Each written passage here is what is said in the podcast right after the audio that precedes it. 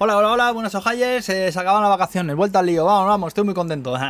Tema coronavirus, que no sé si lo sabéis, pero que Tokio estamos bastante jodidos con récord de casos, más de 4.000 al día, así que se extiende el estado de emergencia hasta el 12 de septiembre de momento en Tokio, y luego en Ibaraki, en Tochigi, en Gunma, en Shizuoka, en Kyoto, en Hyogo y en Fukuoka. La movida a la que hay que preocuparse es que están rechazando a gente en hospitales en Tokio porque no hay camas, y ya hay bastantes casos de gente que se ha muerto en sus casas sin atención médica, así que estamos vendidos, como para andar haciendo gilipollas por ahí.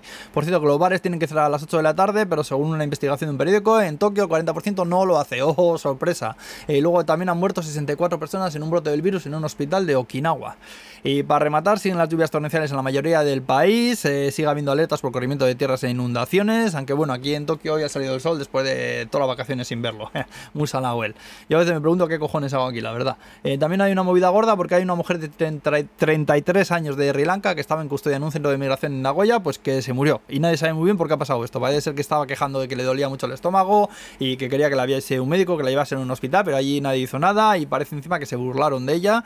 Eh, la familia les ha denunciado y ahora al pedir la documentación de la custodia, Migración ha enviado un informe de unas 15.000 páginas, siendo la mayoría encima folios con todo negro, vamos, que no están cooperando, todo mal. Eh, también que sepáis que han detenido a un atleta paralímpico de Georgia y de judo, además, por agredir a un guardia de seguridad que de un hotel. Se ha disculpado, pero vamos, al juego ya no le dejan ir.